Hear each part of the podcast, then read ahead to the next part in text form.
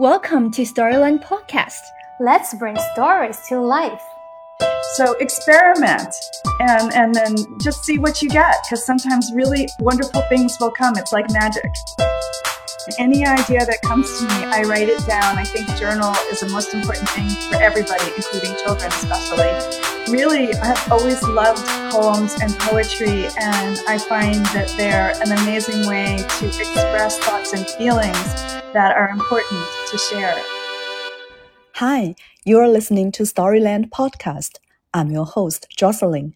Today on the episode, we have Nina Laden, who is an award-winning best-selling author and illustrator for children's picture books, including the famous board book Peek-a Who and also poetry picture books, such as If You Had a Little Dream, Once Upon a Memory, Dear Little One, and so on. In our interview together, Nina talked about her inspirations and backstory behind her picture books, her love of poetry writing, and shared with us how she stayed creative and prolific after creating picture books for nearly three decades. Now, without further ado, let's welcome Nina.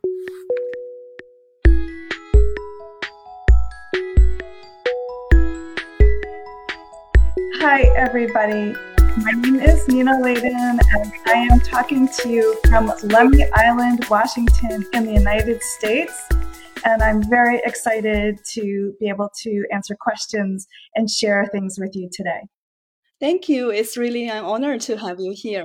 I would like to start our conversation with your new board book, The Trainbow, which hit bookshelves last month. The Trainbow is an accordion fold book with a very eye-catching design. Would you like to talk a little about your this book?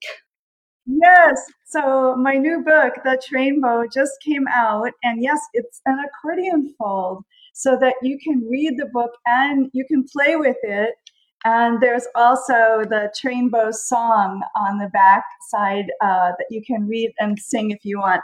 Um, I started because I wanted to make a little book that was an accordion fold. So I started on paper and did a very tiny one like this. And then as we decided that we wanted to make the rainbow pop out, then I made another one like this so we could see how it would work when it was folded together and it was not easy to do. And I am really happy with how it turned out. Mm-hmm. As soon as I saw its pictures, I thought this book would definitely enchant its readers because it has both a unique format and also uh, include children's favorite concepts such as um, trains, colors, and rainbow. So, did you think of combining all of these elements at the beginning when you worked on this book? Yes, that was one of the very first things that happened because I love trains. And when I was growing up, we had a train that went through our backyard of our house, and it would shake the house sometimes. And um, I've also loved colors and rainbows. And I put the word train with the word rainbow, and I got the word trainbow. And I knew that I had to make a trainbow. So I knew that each car on the train would have to be a different color of the rainbow and that it would also show children what type of cars are on trains, teach the colors of the rainbow. And if I could make the book work like an accordion, it could move like a train would move. That was part of it. Um, and again, I had to then figure out how to make it so that the rainbow would be formed mm-hmm. um, and that we would make sure that we could fit everything on there because when I first wrote it, there were more words. so we had to make sure that the words would fit in there. How did you first get into creating board books? Well, it, it, started because my friends were all having babies, and I had been making picture books. So I started making books like The Night I Followed the Dog. This was my very first book that got published. But everybody was having babies, and I wanted something to give to them as a gift. But I didn't like most board books because they were very simple. They were like A is for apple and B is for ball. Mm-hmm. And I wanted something that children could interact with that would be more exciting. And when I came up with Peek-a Who, I cut out these holes so you could guess what you were looking at through the window. And everything rhymed with who and I wanted it to end on the child. So I put a mirror in the book. And actually, when I sent this to the publisher, I put aluminum foil on a piece of cardboard. and said, This is a mirror. And I knew I wanted a book that was going to not just be something you would read, but you would play with it and that children would love to look at themselves at the end of the book. And my publisher had not been doing any board books at that point. Um, and they said to me, "Well, you you can't just do one." So I had to come up with another one so that there would be two of them. But that's how it started. So compared with like 22 years ago when you first started to create board books, what have changed? Yes, things have changed. So 22 years ago, publishers really didn't get other people to do board books. They originated themselves. Publishers would say, okay, let's do a board book, and they would bring in an illustrator. They would come up with the idea. Um, and then they would also take picture books that they thought would work well as a board book, and they would make them into a small version of the picture book as a board book. Mm-hmm. And all of a sudden, I think board books started taking off. And what I attribute that to, especially with Peek-a Who, was when this first started, there wasn't much attention in the beginning, but then people started writing blogs. And my editor called it mommy bloggers. So mommies were talking about books with other mothers, and they started to talk about this book. And all of a sudden, it got attention. So baby books, especially board books, were being written about on blogs, and publishers were scrambling to find more and they really loved them and found that they were selling. And also what i call novelty books like this where it's interactive this was an area where they wanted to really explore and figure out how to make books that children could play with too.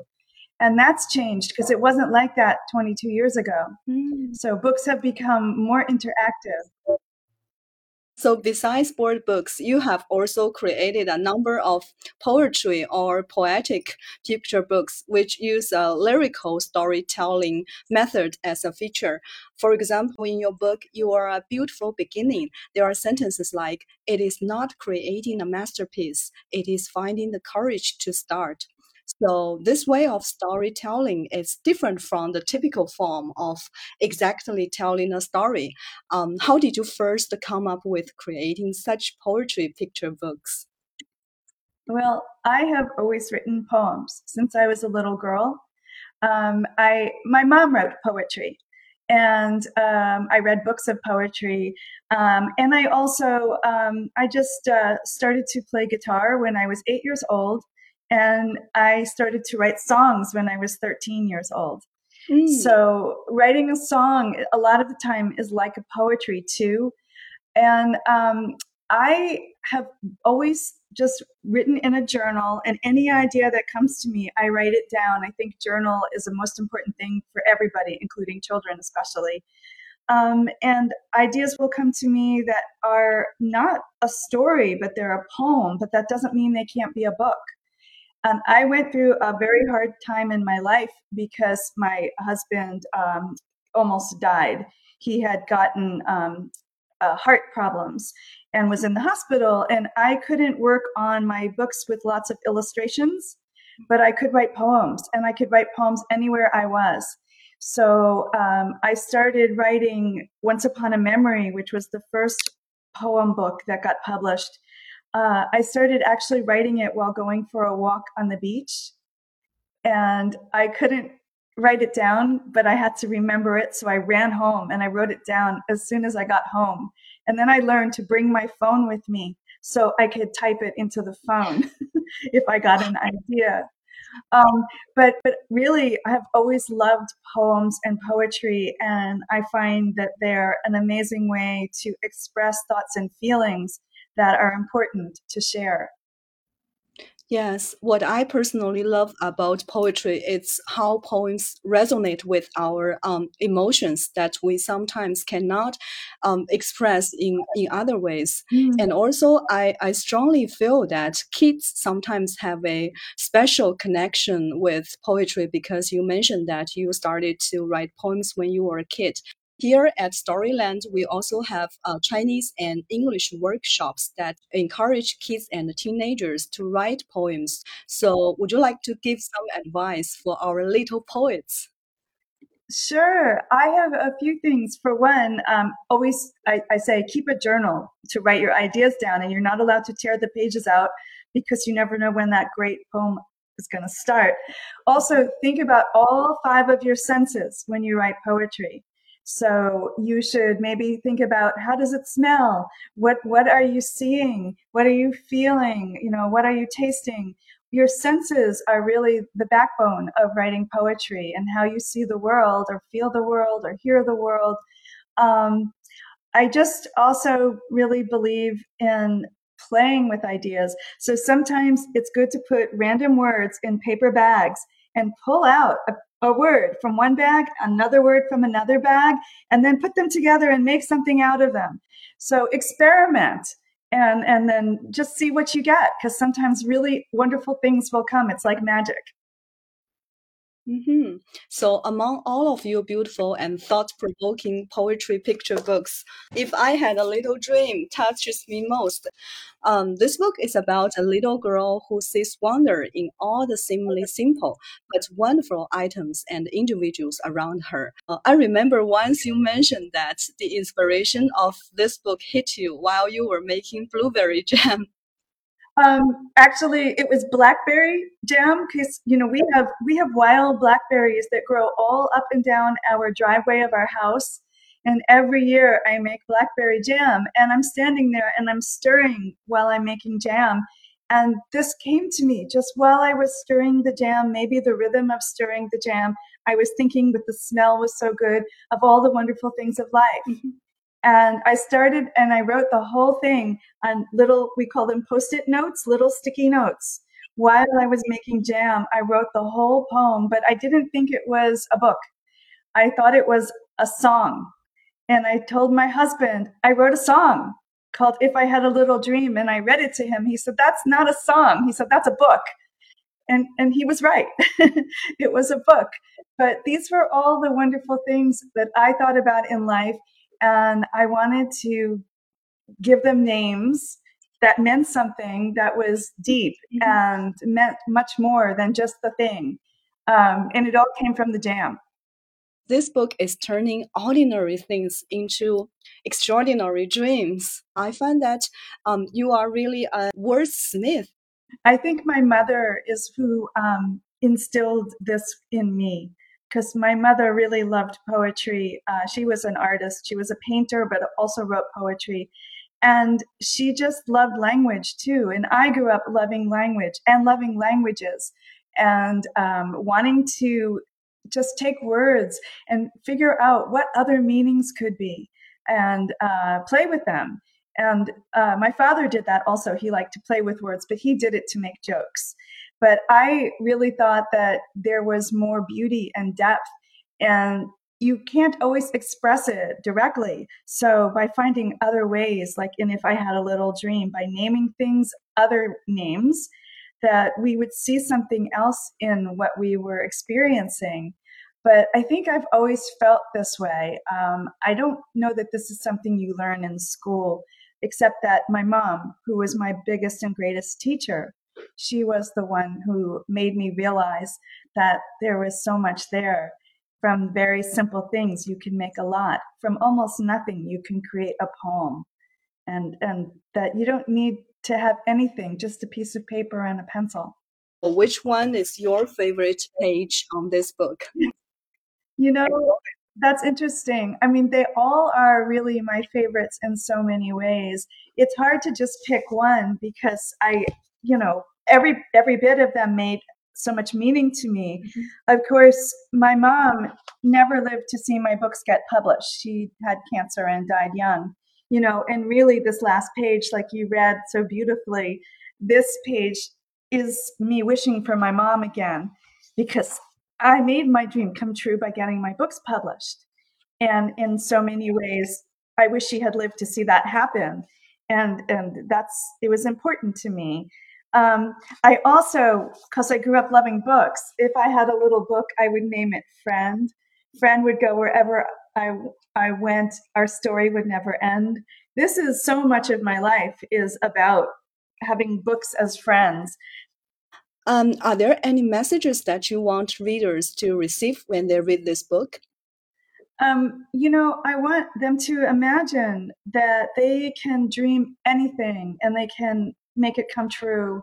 I want them to see all the parts of their life as magical. I guess that's one of my big messages. Um, and that that they should wish for things and name them, and then they'll know in the future whether those dreams will come true. But for now, it's most important that you have them in your imagination because your imagination is really important, and you should always feed your imagination. Yeah, I, I think um, this book touches me most because it uh, it's sending some gentle, sweet, and soothing messages to people. Is this a theme of your poetry picture books, or is it just a coincidence? Um, you know, it is. It's something. It's interesting. Um, when I do write these poetry picture books, uh, this is what I want them to be. I'm looking for them to have some sort of sense of, of feeling and emotion, and they're almost like a lullaby in some ways. Um, which is very different from my picture storybooks, like The Night I Followed the Dog and Roberto the Insect Architect and When Picasso Met Matisse. These are these are storybooks, but in the poetry books, I'm trying to express deep feelings that I want to pass on to children um, and things that I think are important for them to to know and to have self confidence, like in "You Are a Beautiful Beginning," and um, also in "Dear Little One," to take care of of our world and to be in nature. That's really important. So those are pieces of my life that I'm trying to share because they're important to me. So this is my wisdom in my poetry poetry books that I'm trying to pass on to children. Hmm. I remember once you mentioned in one interview that you are inspired by almost everything. Would you like to elaborate on that? Yes, this is something that I've noticed a long, long time ago that taking two unrelated ideas to put together creates something unique and new and fresh. So, my second book, Private I. Guana The Case of the Missing Chameleon, I took the idea of a private detective, a private eye, and I mixed it with an iguana. And I came up with a detective who's a lizard. And, and this created a whole new character. And then um, one time I was playing with a, a um, Shakespeare, Romeo and Juliet, and I started thinking about a cat, and I thought, what if it was Romeo? so a cat in Shakespeare. Um, there, there's a lot of these combinations. And um, does a feather remember it once was a bird? Started because I was walking on the beach and I found a beautiful feather, and I love feathers. And I started wondering as I held it in the wind, does the feather remember that it, it could fly? And and so it turned into a whole book about opposite or different things that where their origins came from. And they were different things now like a cake and grain or an ocean and rain. So i think i'm always taking things apart and then i'm trying to put them together in different ways. Yeah. and and that's imagination just trying to um, come up with new things. Mm-hmm. and and really that's where a lot of good ideas come from yeah, I, I know that you have uh, lots of hobbies. Like, would you like to talk a little more uh, about that? And how does that influence your um, creation of picture books? Yes, it very much. So um, I have somebody who told me what a polymath is, is that sometimes you are a person who instead of just being a college, you are a university. You have all these different schools in you. And that's kind of how I am. I, um, there's so many things that interest me. So I have to be out in nature a lot. So I do a lot of things outdoors, like I go hiking and I forage for mushrooms. I love to go find edible mushrooms to eat. And also outdoors, I love to go and hunt for semi precious stones on our beach and I make them into necklaces. This is from the beach um, where I live. And so I polish rocks in a rock tumbler. Um, and I like to go and kayak in the water and go skiing in the wintertime. And I go hunting for berries and I love to cook and bake. um, and always trying to figure out how to make new things. Uh, my hands like to be busy. Um, so sometimes I can knit in the wintertime, you know, and crochet, wow. but it's too hot in the summer, so I don't do that in the summertime. Um, and I like to make things to give to my friends. Um, so I'm just always busy. and sometimes when you're doing another thing, when you do another thing, sometimes you'll get ideas for whether it's a story or a book. So by really taking long walks um, and being out in nature, mm. I find that's the best time when ideas will come to you. Mm. Uh, you just mentioned that your your parents, especially your mom, has um, has had a big influence on you about writing and and arts. And you often visit schools and speak around the world. And you love to motivate children as well as adults to to explore their imagination. So, in your opinion, how can we um, teachers and parents help kids cultivate a love of reading and writing and drawing? Well, I always say, I mean, reading is the most important thing to writing. You have to be a good reader if you want to write. And there are worlds in books that you'll never know until you read them. There's so much between the covers. I sometimes think about a picture book like it's a movie between two covers. And you have so many things that you'll learn to love, whether it's the characters or it's the story or it's the place it takes you. Um, and to be a good artist, you have to be a good seer and you have to learn to see things, shapes and colors and textures and shadows. And I mean, all of those things are really are important to having a full and rich life and that you never know you know what will come up in your own imagination and reading and looking at art is going to inspire you to create your own and i really want children and adults to both want to write and illustrate and create their own stories and their own books and so um, the biggest thing i say to do that is to start by journaling keep a notebook or a journal write and draw and you can cut and paste things and put it in there. You can do anything you want as long as you don't tear out the pages. You have to keep everything. Um, and, uh, you know, just really uh, expand your horizons. Um, try different styles of books and see what you might like. Because I find that everybody has different tastes So, um, you know, don't start with just one and think it's the only one. Try lots, read everything. Yeah, it's also like uh, treasure hunting. Every time you read your your journals, right? Yeah. Um, have you ever have you ever thought what your philosophy is when you create children's picture books? You know, I think really the basis of my philosophy um, is something that I just put. I wrote it in a card. I wanted to have greeting cards to send when people wrote to me, so I actually got them today. I should have brought one here to show you, but I forgot. Um, what I wrote inside is imagination has no zip code. Mm. Is that uh, imagination is everywhere, it's anywhere. And in my books, I want you to feel that. I want you to feel that it can take you anywhere. Um, whether it's as simple as, you know, Peek-a Who, which is guessing, or it's if I had a little dream and it's imagining, or it's the night I followed the dog where dogs can have clubs where dogs can go at night there's no place. It's it's every place. There's no zip code. And my books, I want them to be universal. I want them to be with everybody.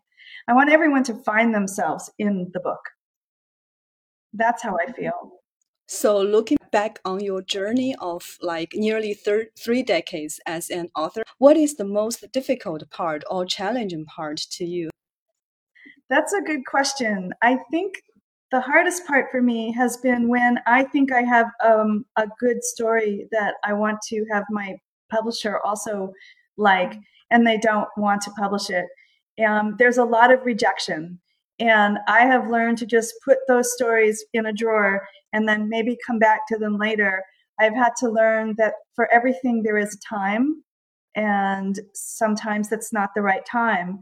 Um, I've also learned to have patience because this is a slow business. And I've learned that you have to reinvent yourself sometimes. Because as I've gotten older, you know, when I started out, um, there was no such thing as computers. there was typewriters and we typed our story and there was no digital anything. And I have had to teach myself and I'm learning. I, I now can work in Procreate Digital. And I am hoping my new thing I'm learning is how to do uh, digital art so I can do graphic novels. So I've had to change. And instead of feeling left behind, which is one of the negatives about going on this many years, because young people come that are also fresh and wonderful. And um, just so I don't feel like I'm lost, I learn. I love to keep learning. So um, I am pushing myself to do new things for publishing for books. And I hope I'll have some new things coming in the future that will be very different from all the things I've been doing in the past. You are a big fan of cooking. Are you going to write any book related to cooking or food? That's a good question. That's so funny. My friends all want me to do a cookbook, and I keep saying, "Well, I'm not a chef. I'm I'm a home cook, but I do. I love to cook."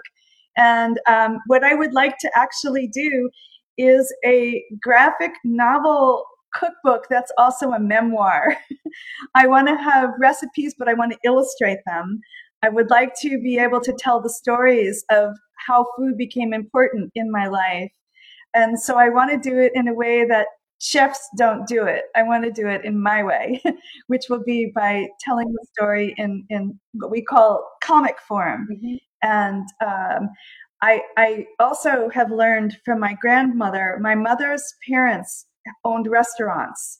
So I grew up watching my grandmother do a lot of things. And that's how I learned a lot of my important things to learn for cooking. Um, grandma taught me to never waste anything. And she showed me like how you can can and preserve things. So that will be an important part of what I would like to, to show in a book. Mm. So something else, something different. But yeah, um, food is very important. and and I love learning how to make new kinds of food too. Hmm. I was going to ask what is your next book, but I think you have already answered this question. There, there's two more poetry books coming out. Wow.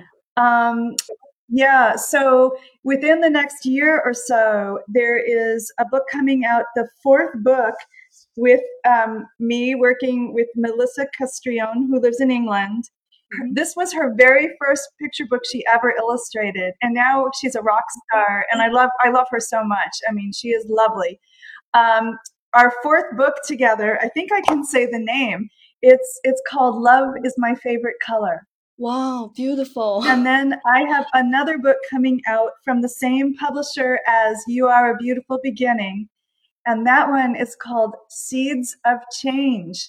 And it's about another thing I love, which is gardening, growing things. And, and there, it's a poetic book, but there's themes of, of growing. And the illustrator who I got to choose will be, um, she's an up and coming new illustrator from Madagascar. And her name is Sawyer Cloud. So it'll be very exciting when our book comes out.